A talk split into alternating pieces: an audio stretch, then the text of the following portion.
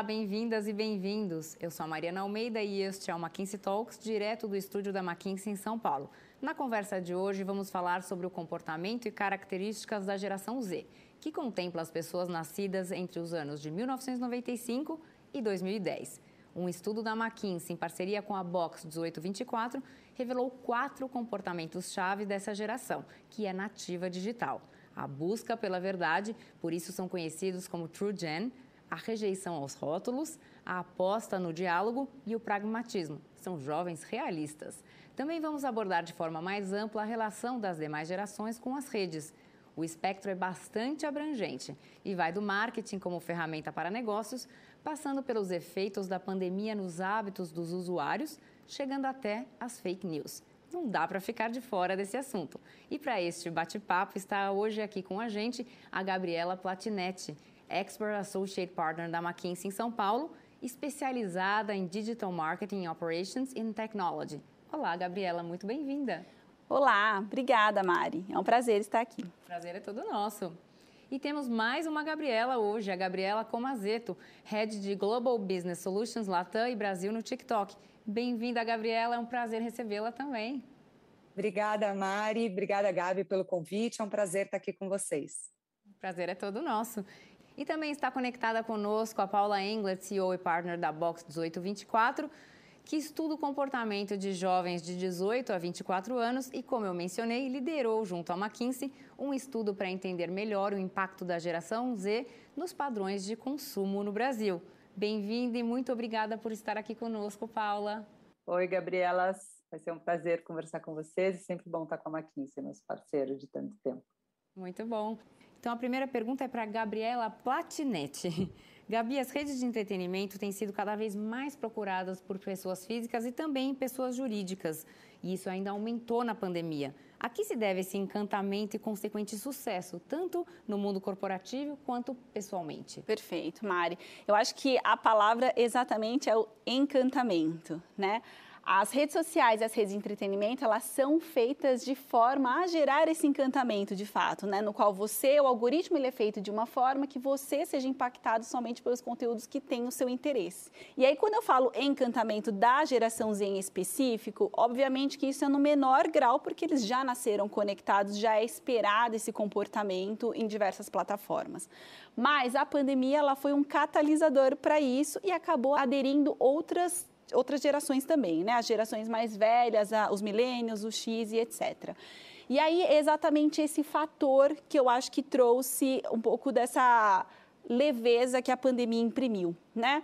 A gente estava sendo muito bombardeado por assuntos pesados, mortes e etc. E aí acho que é importante ressaltar o entretenimento, de uma forma geral, na pandemia, aumentou em 30% as buscas. O lockdown fez isso, né, com que nós ficássemos mais em casa e isso gerou encantamento, não só em menor e maior grau, para diversas gerações, né? Então, os mais novos tiveram oportunidade de descobrir um novo mundo, de um novo conteúdo, e os mais velhos descobriram novas coisas, né? Uma busca, né, por, por entretenimento, por outras coisas ali nas redes sociais. Né? Exato. E eu acho que tem uma questão também do formato. O formato formato ele é engajador, ele é feito de uma forma que sejam milissegundos, numa estética bonita, em que eu consiga me sentir imersa dentro daquele mundo, e isso faz com que haja esse encantamento. Por parte das marcas e das empresas, isso foi uma consequência, na verdade. Entendendo o crescimento abrupto da adoção dessas novas plataformas, nossas novas redes, as empresas tiveram que fazer também o uso dessa estratégia como complementariedade num ponto específico da jornada, que é a descoberta. Então, acho que isso está muito casado, obviamente. A pandemia foi a causa disso? Eu acho que não. A pandemia ela foi um catalisador para a adoção. As redes vieram para ficar, elas são uma realidade. A pandemia só ajudou as pessoas a aderirem com uma, uma frequência e uma rapidez maior. E aí, nessa linha, eu queria até pegar a perspectiva da Paula para entender Paula, vocês enxergaram alguma mudança de comportamento nas redes? Super, Gabi. Acho que, de novo, como tu acabou de dizer, acho que não, não existiram grandes novidades, não aconteceu nada que a gente não, não, já não via que estava acontecendo, mas de fato houve uma aceleração e uma inclusão, digamos assim, de muitas novas pessoas. A gente fala que a língua do digital, de repente, todo mundo teve que aprender a falar. Quem não falava, dizer que não fazia, não, eu só vou no banco ao vivo porque eu me sinto mais seguro, só vou não sei o que. Cara, de repente, não, não tinha mais essa opção. A questão de segurança e de, de se sentir protegido do risco, mesmo de lugares que se mantiveram abertos. As pessoas estavam muito mais receosas de sair, tu te obrigou. A gente fala que a gente, como uma empresa que usa muitas das ferramentas de, da antropologia e de, da sociologia ou da psicologia, é um experimento social que jamais poderia ter sido imaginado por qualquer pessoa. Assim. Tipo, vamos botar todo mundo dentro de casa, todo mundo, literalmente, ao mesmo tempo, e ver como é que a gente faz a vida acontecer. Então, esse experimento social, digamos assim, fez com que muitas pessoas para, passassem a falar a língua do digital e se relacionar com canais, com redes, com caminhos que, que o digital oferecia, que às vezes a gente não tinha tanta intimidade. Então, esse ganho de intimidade fez sim com que um novo comportamento aparecesse. E aí, Gabi, eu acho que a coisa mais interessante que a gente viu foi que, principalmente falando das empresas, as empresas separavam muito esse lugar da experiência mais simbólica, mais surpreendente, mais emocional para o físico e hum. deixavam para o digital as relações mais pragmáticas, mais objetivas, mais de uma oferta, de preço, de, de um engaging no novo produto, mas não necessariamente criando uma grande coisa ali. E o que a gente viu foi essa, essa necessidade de trazer a emoção, a surpresa, exatamente como tu disse, o encantamento para o digital. E isso fez com que houvesse uma reformulação e uma readequação de algumas ferramentas. A Gabi tá, do TikTok está aqui para nos trazer um pouco mais de contorno sobre isso, mas a gente viu também o crescimento do WhatsApp, a gente viu o crescimento do Instagram. Então, esse consumo, essas relações, elas ficaram mais diretas. Então, o WhatsApp é uma clareza sobre isso. Elas ficaram mais íntimas, as pessoas estão buscando mais cuidado, mais proximidade, mais intimidade dentro dos canais digitais, que era uma coisa que a gente não trazia. E, de novo, o TikTok é uma grande referência disso, por essa capacidade de entregar o expandido, mas o contido também. A gente pode fazer as duas coisas, né? Eu posso divulgar alguma coisa para todo mundo, mas eu posso mandar aqueles, aquilo que eu quero contar diretamente para a Gabi. Então, houve uma, uma readequação das necessidades das pessoas, transpostas, obviamente, para dentro dos canais e das redes sociais. Agora, pergunta para a Gabriela Comazeto. É, como foi, qual foi o crescimento do TikTok nesse, nesse período e por que, que ela passou, então, essa rede de entretenimento a ser mais procurada por pessoas físicas e jurídicas? A Paula comentou um pouquinho aí, mas se você puder especificar sobre TikTok, acho que seria bem bacana. Com certeza. É, acho que a Gabi e a Paula falaram super bem. Eu acho que a pandemia provocou. A gente sempre falou muito da transformação digital, né? E ela acelerou essa transformação digital. Acho que, como a Paula colocou, muitas empresas se viram é, obrigadas a construir sua presença de maneira efetiva dentro do digital, muitos, muitas nem tinham. E a mesma coisa, como também falaram, para toda a comunidade, né? para todos nós. A gente se viu obrigado, né, sabendo ou não, querendo ou não, a aprender a lidar com novas tecnologias, a estar utilizando todas essas ferramentas. E quando a gente fala desse momento tão difícil que a gente está vivendo, né, ainda, mas viveu com muita intensidade nos últimos dois anos, a gente viu uma busca muito grande das pessoas por um entretenimento mais leve, mais divertido, mais diversificado e mais real. E o TikTok trouxe isso para as pessoas. Então, o TikTok é uma plataforma de entretenimento, de vídeos curtos, movida pela comunidade, onde qualquer pessoa e qualquer conteúdo pode ser descoberto. Então, esse é um grande diferencial que fez com que a plataforma tivesse aí essa aceleração, né? A Paula falou, é, as coisas não não começaram, elas sim alavancaram por conta de tudo isso. TikTok é muito intuitivo, então é uma plataforma fácil de ser utilizada, o que ajuda as pessoas a descobrirem a plataforma.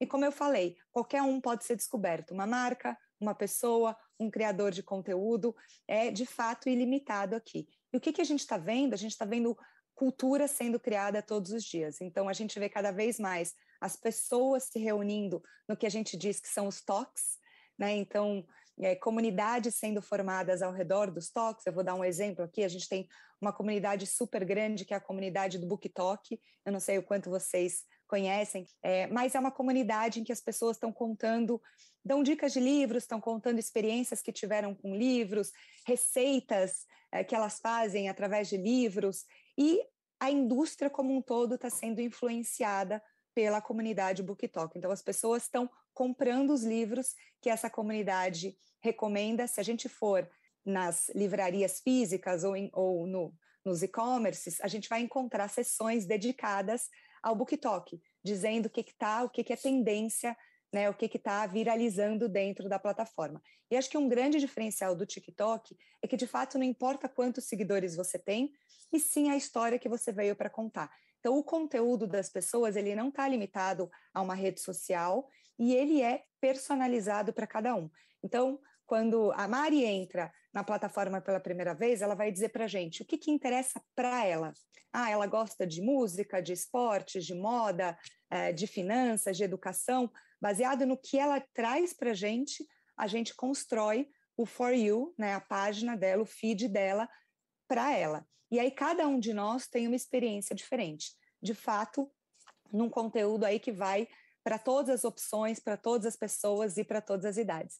E para as empresas, como a Gabi falou, né, as empresas veem uma oportunidade de estar tá se conectando de maneira ainda mais profunda com toda essa comunidade, fazer parte dessas conversas, dessas tendências. E a gente aqui tem algumas oportunidades para as marcas que elas podem, de fato, convidar a comunidade para se tornar evangelista. Então, a gente tem aqui, é, eu posso falar mais depois, mas um dos formatos é um desafio a gente chama de hashtag challenge, em que a marca pode convidar a comunidade para contar a sua história para participar desse desafio. Então, acaba trazendo um ambiente, um ambiente também muito positivo para as marcas, né, grandes, pequenas empresas, se conectarem com as suas comunidades. Legal, bem interessante. Obrigada, Gabi. E, Paulo, uma das características dessa nova geração Z é a conectividade, como a gente já tem falado. São nativos digitais. Que outros comportamentos caracterizam essa geração e como esses comportamentos aparecem nas redes? Vamos lá, boa pergunta. É, essa transposição da vida real para as redes, né, que a gente já tem falado. É, é e, e e não existe muito essa diferença para eles. É né, isso que é o interessante. Isso, a gente que fala do online e offline é coisa, eu brinco assim, é quem fala inglês com ou sem sotaque. Coisa de geração Y, geração X, né? É coisa de millennial também. A gente, eu, eu brinco que a gente fala dos millennials, os millennials são, mais, são já mais velhinhos, assim. Os millennials. O que acontece, gente? Os millennials viram, os millennials são as pessoas que têm mais de 30 anos hoje. A gente viu a internet chegar essas pessoas não viram a internet chegar. Não existe, elas aprenderam a ler, a escrever, a se comunicar, a se relacionar dentro do universo do, da internet e naturalmente das redes sociais. Assim como nasceu a internet, nasceu o Orkut, nasceu o Fotolog na época, nasceu e vieram nascendo tantas outras que forjaram um pouco da estrutura da sociedade que a gente vive hoje. Então, isso é super importante, gente. A gente fala sempre que vocês imaginem que ah, essa geração tem problema com hierarquia. Gente, essa geração, quando nasceu, já tinha o Google. Não, as pessoas mais velhas não sabem tudo, quem sabe tudo é o Google. Isso é completamente diferente na estrutura mental de um ser humano. Ah, mas você tem que ter respeito pela. Não, tudo bem, mas ele não sabe tudo. Tipo, quem é que já não passou por isso com o filho menor, com o sobrinho, assim, mas pergunta para o Google aí o não sei o que, tal coisa, ou vai entender, vai aprender no TikTok como é que faz, que a pessoa não vai perguntar para alguém, ela vai aprender no TikTok como é que faz a receita. Isso faz muita diferença na estrutura, gente. Isso é uma questão de estrutural mesmo de, de, dessa geração. Então, ela é formada e estruturada dentro de uma representatividade diferente da gente, da gente eu que sou mais velha. Então, essa geração, ela é, primeira, hipercognitiva, então a cognitividade dela já é hiperestimulada, ela já aprendeu a ler em hiperlink, as sinapses se formam de um jeito diferente, então isso é uma, uma característica bem forte dessa geração. Eles são dialogers, a gente diz, eles gostam do diálogo, eles são conectados pelo diálogo, eles são menos uh, extremistas ou polares do que polarizados do que as gerações mais velhas. Então, eles caminham e trafegam pelo diálogo, eles entendem que a multiplicidade de visão, a multiplicidade de perspectiva está posto para eles, gente. Eles não têm o repertório deles criado uh, por geolocalização, que eu brinco. Antigamente, quem tu era? Tu era quem tu poderia ser dentro do repertório que tu tinha. O teu repertório era formado pela tua escola, pelo bairro que tu morava, pelo, pelas pessoas que tu convivia. E hoje o repertório dessas pessoas é criado literalmente pelo mundo inteiro. Então, eles são muito mais propensos ao diálogo, entendem muito mais que as pessoas são diferentes e, e caminham por este lugar. Isso é super importante. E aí tem uma questão muito importante que a gente chama de undefined ID ou essa identidade mais fluida. Porque no mundo, e eles são extremamente realistas, extremamente controladores. Então não existe aquela coisa de quando é que tu chega à tarde. Não, tu chega às 3, 3 horas e 15 minutos. Se tu chegou às 13 e 25, a pessoa já te ligou. Onde é que tu tá? Não tem, é tudo muito previsível, gente. A gente sabe se vai chover, se não vai chover, que horas a gente chega, quanto tempo demora, que horas passa o ônibus. Tudo isso o universo digital nos entregou. Então, é uma geração que trafega por isso muito bem e controla muito bem a sua vida. E o seu lugar de experimentação é a individualidade de cada um. Então, eles gostam menos de se rotular, eles, por terem muita referência, misturam essa referência. E o TikTok traz muito isso. A gente, quando a gente olha, a gente, uma pessoa mais velha olha uma pessoa do TikTok fazendo alguma dança, alguma coisa, fazendo algum challenge, ou quando a gente vê alguma foto de algum perfil da internet, do Instagram, a gente enxerga tipo 10% do que aquilo representa. A, a granularidade da representação daquela imagem, pela construção de diferentes referências da identidade de cada um, é muito grande. Tem a referência do filme, a referência do game, a diferença da a referência da roupa que tu usa, que vinha de não sei da onde. Então, é uma construção de imagem que se dá através dessa identidade que ela é mais fluida. Então, isso é super importante de falar. E quanto mais a gente consegue ser personificado, personalizado, mais valor a gente vai ter para essa geração. Nossa, quanta coisa aí por trás de tudo que a gente nem percebe, né? Nem muito interessante ouvir tudo que tem aí nos. Não, dá até medo comentar, porque daí fica muito escancarado qual geração que a gente é, que de né? fato não somos essa, né? E Gabi, como Azete, será que você tem algum exemplo aí de TikTok especificamente, desse comportamento mais enfim, tudo isso que a Paula comentou, mais fluido, dessa identidade, de tudo que acontece aí no TikTok, nessa nova geração Z? Paula estava rindo aqui na sua fala e é impressionante, de fato, a diferença né, entre a nossa geração e a geração deles. Eu tenho quatro filhas e né, dessa geração, então o tempo todo eu estou enfrentando no dia a dia essas diferenças e aprendendo com elas. E, e é o que você falou, né? Elas hoje têm uma fonte de informação que está na mão delas elas estão descobrindo informação, estão aprendendo, que antes elas tinham que recorrer a alguém, agora está na mão, no tempo delas, no formato delas, então é um, é um cenário diferente, e, e você falou muito das experiências, né? Qualquer coisa que eu faça, então quando eu faço um TikTok, mãe, mãe, pelo amor de Deus, você, mãe, não é assim. Enfim, então é o tempo todo é um olhar muito diferente. Eu acho que o que para o TikTok, né? Primeiro, é, vou reforçar que o TikTok é um lugar feito por todos e para todos, né? Então a gente falou muito dessa experiência personalizada para cada um. Então as gerações elas coexistem na plataforma. Porque o conteúdo da Gabriela, o que a Gabriela vai ver é diferente do que a filha dela, Luana, de 16 anos, vai ver. Então a gente consegue coexistir na plataforma e essas experiências sendo reforçadas cada vez mais. É uma plataforma em que as pessoas estão buscando conhecimento, muita gente aprendendo, tem diversos professores dando aulas, pessoas que falam de economia, pessoas médicos, psicólogos, enfim, as pessoas estão usando a plataforma como um canal importante de comunicação para a sua comunidade, né? E aí cada comunidade vai entender o que faz sentido de, em relação ao conteúdo. Então tem aí o um encontro de gerações também. Os mais velhos, eles são bem-vindos, eles se viram bem e podem estar dentro do TikTok também fazendo coisas variadas.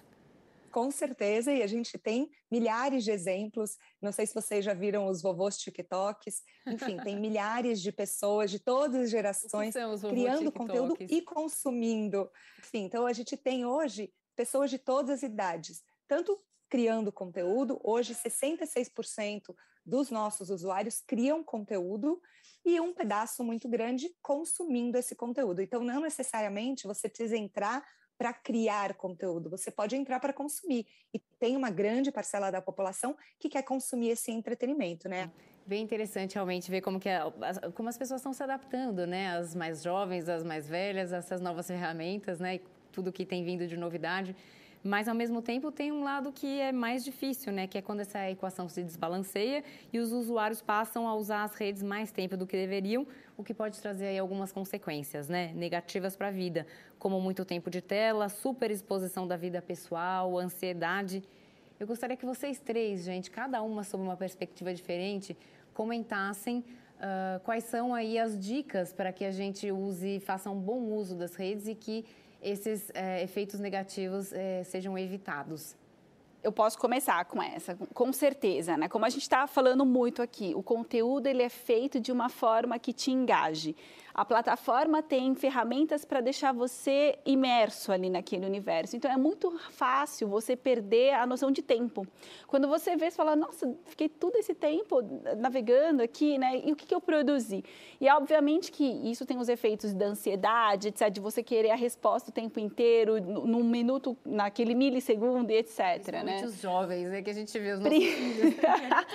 Principalmente os jovens. Então, eu, as, as big techs, né, as companhias já despertaram para isso, para esse grau de dependência, e existem alguns aplicativos ou até os próprios smartphones que já vêm de forma nativa uma forma de você controlar o seu tempo de exposição na tela. Né? Então, você tem duas formas, ou você vê os relatórios, que depois de um determinado tempo você vê ali numericamente o quanto de tempo que você despendeu ali em redes sociais, em outras coisas, em, em plataformas de entretenimento, em e-mails e etc, para você fazer um balanço mental do quanto que você está despendendo de energia ali, né, o quanto você está produzindo ou não.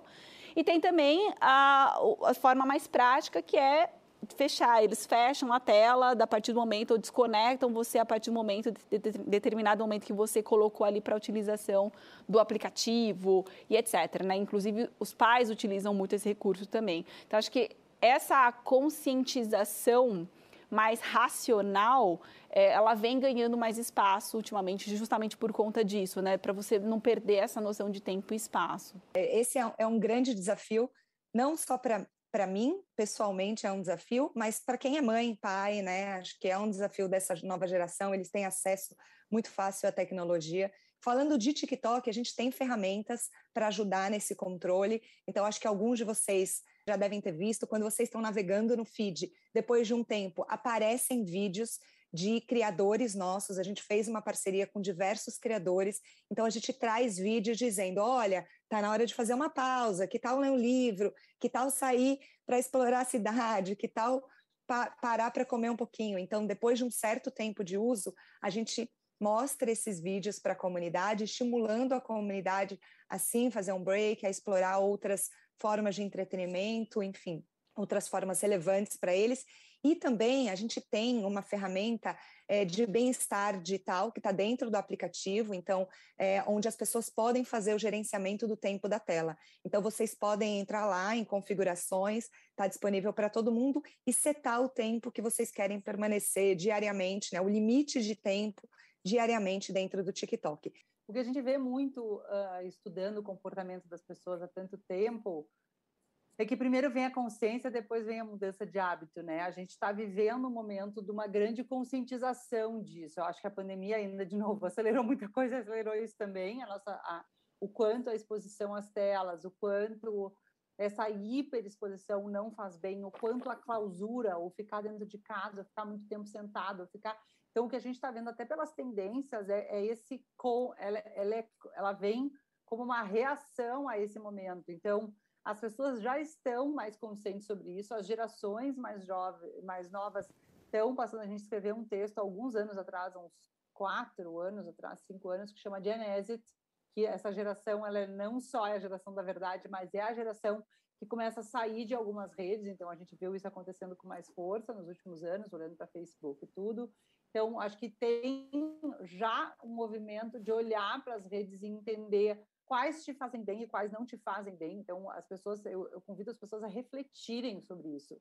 Aquilo está genuinamente te fazendo bem? Qual é o bem que está saindo dali? Aquilo está te gerando mais prazer ou mais ansiedade? Então, uma busca disso, dessa, do prazer, o prazer está vindo muito forte depois da pandemia, e fazer o que te faz bem e fazer o que faz bem para o mundo e para os outros. As pessoas estão cada vez mais conscientes disso, e com certeza as, as redes sociais vão viver um reflexo desse lugar uh, nesses próximos tempos. E é isso, a mudança de hábito vem pela consciência. E a gente está ficando cada vez mais consciente de que o equilíbrio precisa e ele é imperativo para que a gente se sinta bem. Então, as pessoas estão mais conscientes sobre o bem-estar, estão mais conscientes sobre o que sobre as questões de saúde mental, que não se falava tanto, então eu acredito que isso vai ter um reflexo direto, que entender as coisas de dentro para fora tendem a funcionar melhor do que a gente entender de fora para dentro.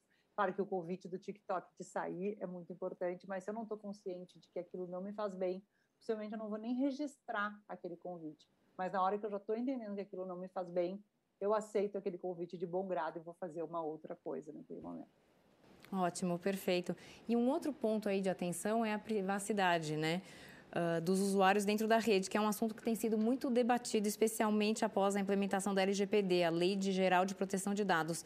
Gabi, o TikTok tem ações para mitigar vazamentos ou mau uso de dados, além daquilo que já está previsto na LGPD? Tem sim, Mari. É, a gente está comprometido em proteger a segurança e a integridade da comunidade. Isso para a gente é assim, nossa principal prioridade promover um ambiente seguro, positivo para toda a nossa comunidade. A gente é super transparente em relação à nossa política de privacidade, ela está publicada é, no nosso site, então está aberta e disponível para todo mundo. E lá a gente fala como é que a gente coleta os dados e como é que a gente utiliza esses dados. Uhum. É óbvio que para conseguir fornecer uma experiência personalizada, a gente estava falando disso, é, a gente utiliza esses dados para construir o que vai ser o feed é, da Mari, da Gabi, da Paula, meu, das minhas filhas, enfim. Então, ele é baseado nos sinais que a comunidade está dando e nos dados que ela forneceu. Como eu falei no começo, né? Na hora que você entra, você diz é, quais são os seus assuntos de interesse, alguns dados sobre você, e baseado nisso, em todos os sinais de navegação, a gente constrói essa experiência. Mas é, a gente tem assim milhares de mecanismos e medidas para garantir que, as, que todas essas informações sejam tratadas com segurança e que estejam de acordo com essa política que eu falei para vocês e que está disponível para todo mundo no nosso site do TikTok. Legal, perfeito. E agora mudando um pouquinho de assunto, voltando, na verdade, a falar um pouquinho aí de negócios. Agora para Gabi Platinetti a pergunta. Como transformar um post em uma ação eficaz de marketing? Você tem algum exemplo aí na ponta da língua? Essa é a pergunta do milhão, né? é. Todo mundo pergunta, mas como que eu alavanco meu post? Como que eu ganho dinheiro fazendo isso, Gabi? Eu acho que tem dois mantras de marketing digital quando a gente está falando de post. Acho que o primeiro é consistência. Consistência de informação, consistência de linguagem, consistência de, de look and feel. Né? A gente está falando muito aqui da True Gen, principalmente para essa geração que busca a verdade sustentabilidade. Se eu sou uma marca que não levanta uma bandeira, por exemplo, de sustentabilidade, soa muito falso eu fazer um post falando sobre determinado tema. Esse é um exemplo entre diversos outros, né? Então, quando a gente está falando de consistência, é isso. É você, primeiro, não fazer essa distinção entre o que, o que você tem como essência, como proposta de valor da sua marca versus o que a, essa, essa nova geração quer ouvir e também não fazer a distinção de canal. A gente falou um pouco aqui do online e do offline, porque isso é fluido para essa geração. Então, é, um complementa o outro, quase não tem um limite entre o que eu tenho que ver no, quando eu estou andando pela rua, é diferente do que eu quero ver num post, né? Então, as marcas elas precisam ter um pouco desse olhar de como manter essa consistência de comunicação independente do canal, independente do seu, da sua proposta, independente da sua proposta de valor. E aí acho que tem um outro ponto que é a mensuração, né? O digital permite que você, como a Gabi comentou, tenha acesso aos dados e você vai iterando esses dados e transformando em insights e melhorando essa experiência. Acho que um ponto super bacana que eu vi na, nessa, nesse estudo que a gente fez com a Box, com a Paula e a McKinsey foi que essa geração ela está mais propensa, inclusive, a pagar mais por ofertas se ela tiver uma experiência personalizada. Porém, em contrapartida, ela é mais reticente em divulgar os dados, em fornecer as informações. Então, tem aqui o post de sucesso, ele tem que ter esses dois elementos de uma forma muito balanceada, né? Como é, o que, que eu quero comunicar de uma forma consistente versus o como eu faço isso, utilizando os dados, Advanced Analytics e muita mensuração para entender, eu estou falando com a pessoa correta, estou falando no momento certo, estou falando no canal correto. Para mim, são esses dois elementos que fazem com que esse post tenha sucesso, né? Mas falando de casos emblemáticos, acho que a Gabi pode trazer algum aqui para a gente do TikTok em específico. Com certeza. Só pegar o gancho do que você falou, eu acho que a consistência, né, e, e ser autêntico ao, ao propósito da marca é muito importante. Não adianta querer é, pegar uma carona numa trend que não tem nada a ver com a sua essência como marca, como empresa, com a sua comunicação, só para engajar naquele momento. Então, essa consistência é muito importante, mas eu traria um outro elemento que é a gente precisa entender cada um dos canais que a gente está utilizando para comunicar a nossa marca, para para comunicar nossa campanha, enfim. Quando, a, quando uma pessoa entra, né, quando a nossa comunidade está no TikTok, ele entra para assistir alguma coisa. Estamos falando de uma plataforma de entretenimento. Quando ele vai numa rede social, ele entra para checar o que o amigo está fazendo. Então, são momentos diferentes de consumo, de navegação. As marcas precisam entender, essas entender esses momentos e adaptar a sua linguagem. No nosso caso do TikTok, é muito importante que as marcas estejam atentas às tendências do que estão acontecendo, ao que é relevante para cada uma das comunidades, para as comunidades que fazem sentido para a sua para sua marca, para sua empresa e entendendo tudo isso, consigam participar desses momentos. Eu sempre falo que é, numa estratégia dentro do TikTok é muito importante trabalhar com três pilares que são os criadores de conteúdo, eles são nativos na plataforma, eles entendem a linguagem da comunidade. Então, para as marcas pequenas, médias e grandes, eles são uma opção relevante de conseguir se conectar com a comunidade. Obviamente, os, uh, o, o, toda a comunicação orgânica, porque ela serve para as marcas aprenderem é, a se comunicar com a sua audiência, testar o que faz sentido, o que pode viralizar, e obviamente tem as oportunidades paga, pagas que ampliam esse alcance. Falando de campanhas, Gabi, respondendo a sua pergunta, a gente tem, eu, eu citei rapidamente no começo, o hashtag challenge. O hashtag challenge é um dos formatos icônicos aqui no TikTok, porque ele é a oportunidade que uma marca tem de convidar a sua comunidade para participar de um desafio. E aí eu vou contar dois exemplos. Um deles a gente fez na campanha de mães do ano passado. Então eles, enfim, o tema da campanha era mãe, sua primeira influenciadora. Eles trouxeram aí alguns influenciadores e convidaram a comunidade a participar desse desafio, que era um challenge chamado Ai Ai Ai Challenge, onde eles tinham que participar aí, é, participando da, da coreografia, enfim, engajando aí com a marca. A gente teve também, é, no mês de Pride do ano passado, uma ação muito bacana. Eles convidaram a Gloria Groove é, para fazer um dueto com a comunidade. Então, ela cantou a música Freedom, do George Michael, e a comunidade tinha essa oportunidade de duetar com ela. Então, essas oportunidades né, da comunidade fazer parte da sua comunicação, fazer parte é, desse desafio, contar a história tem feito cada vez mais sucesso aqui dentro e tem trazido para as marcas uma oportunidade de conexão muito mais profunda do que simplesmente é, fazer, enfim, um post ou uma comunicação que é de via única, né, que não tem esse engajamento tão profundo. E como vocês falaram, muitas empresas estão usando as redes para propagar suas ideias, justamente em campanhas e etc., para engajar os clientes. Mas como tudo na vida, né, como a gente já mencionou em outros casos, tem um lado negativo e nesse caso tem também as fake news. Eu queria então que vocês comentassem um pouquinho, principalmente a Gabi com Azeto, no TikTok, como é que vocês fazem, quais são os cuidados que as pessoas têm que ter ao produzir e ao consumir é, informações nas redes variadas.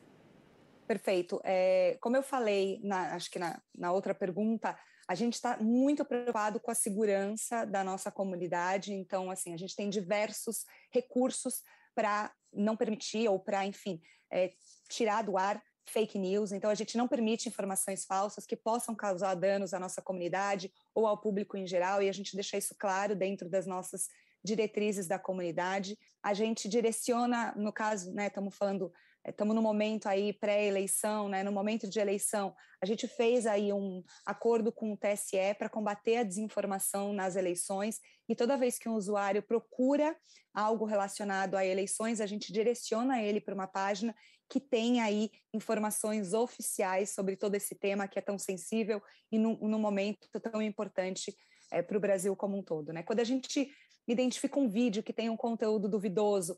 A gente tem também parcerias com empresas de verificação de conteúdo, é, então a gente passa é, utiliza essas, essas empresas para verificarem esse conteúdo, e se a gente entende que eles não são reais, a gente remove também, ou muitas vezes não deixa nem subir na plataforma.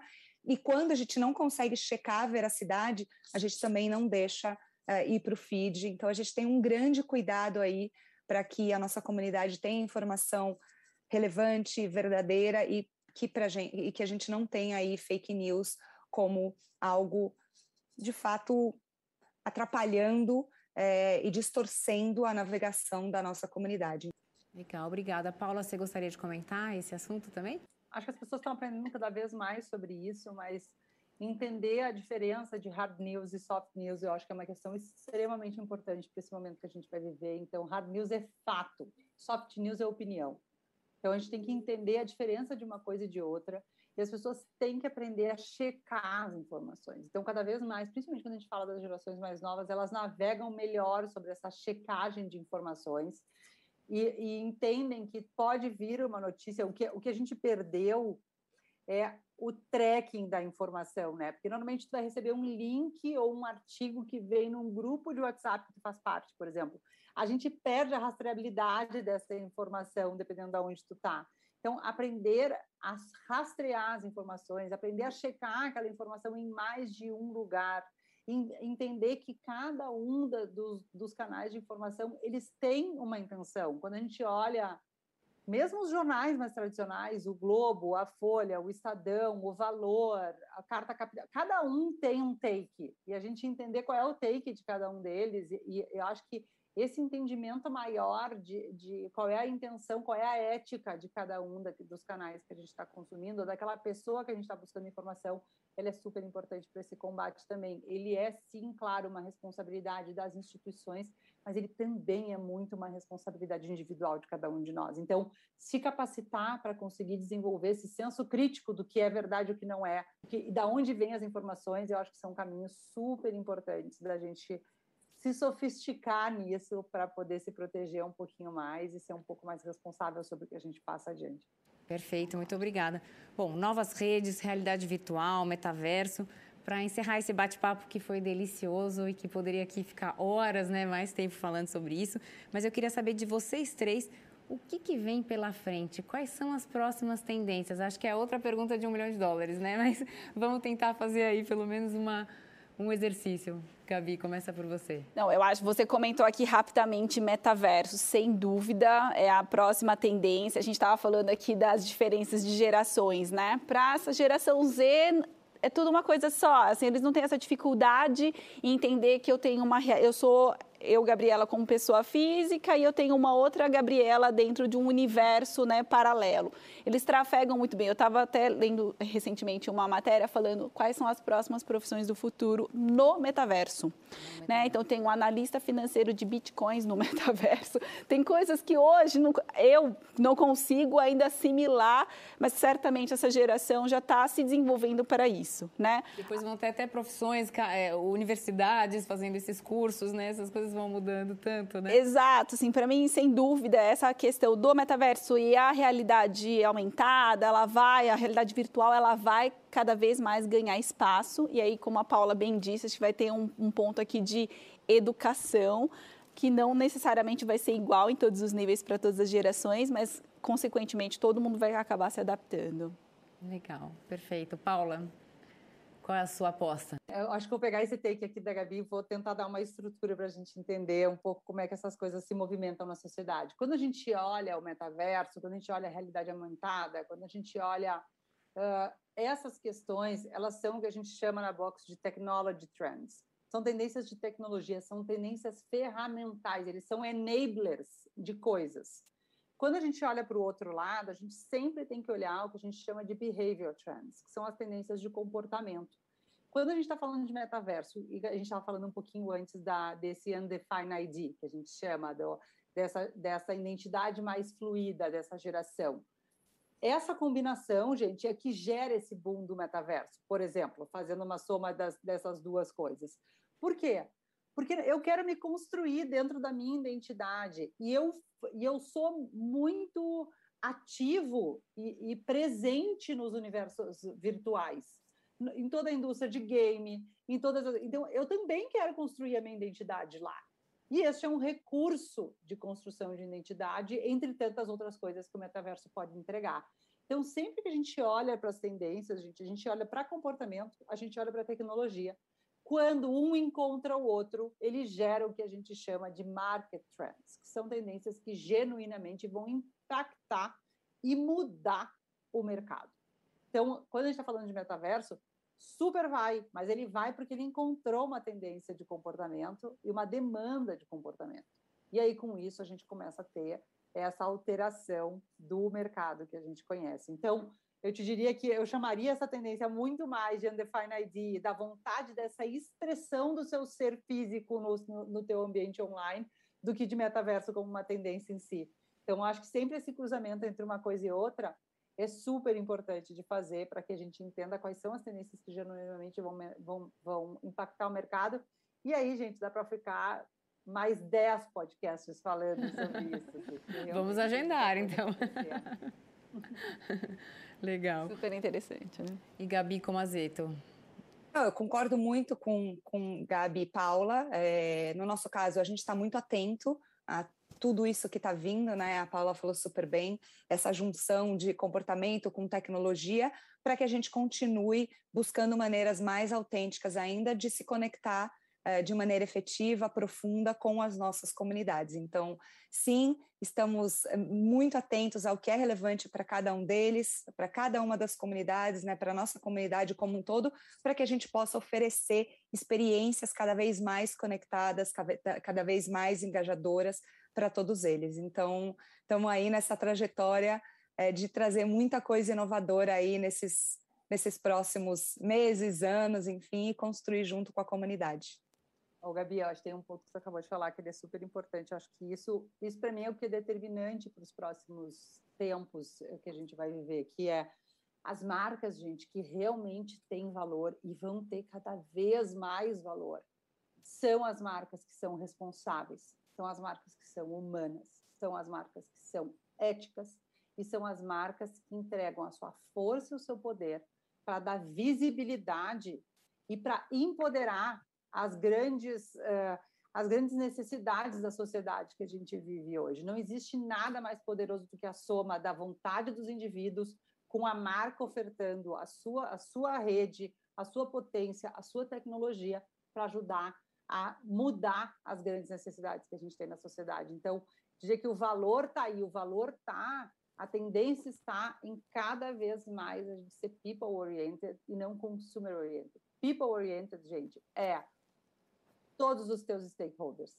O teu negócio tem valor se ele respeita, estimula, promove todos os teus stakeholders. Então, todo mundo ganha. Não é só o acionista que ganha, não é só o consumidor que ganha com um bom preço, não é só o trade, é todo mundo ganhando. A gente não pode espremer nenhum dos, do, dos lugares para fazer com que o negócio aconteça, não pode espremer o meio ambiente, não pode, nada pode ser em detrimento de algum lugar. Então, acho que essa palavra, Gabi, que falou, por isso que eu parei para falar aqui, que é responsabilidade e humanidade, acho que são questões que vão pautar cada vez mais as nossas conversas nesses próximos tempos.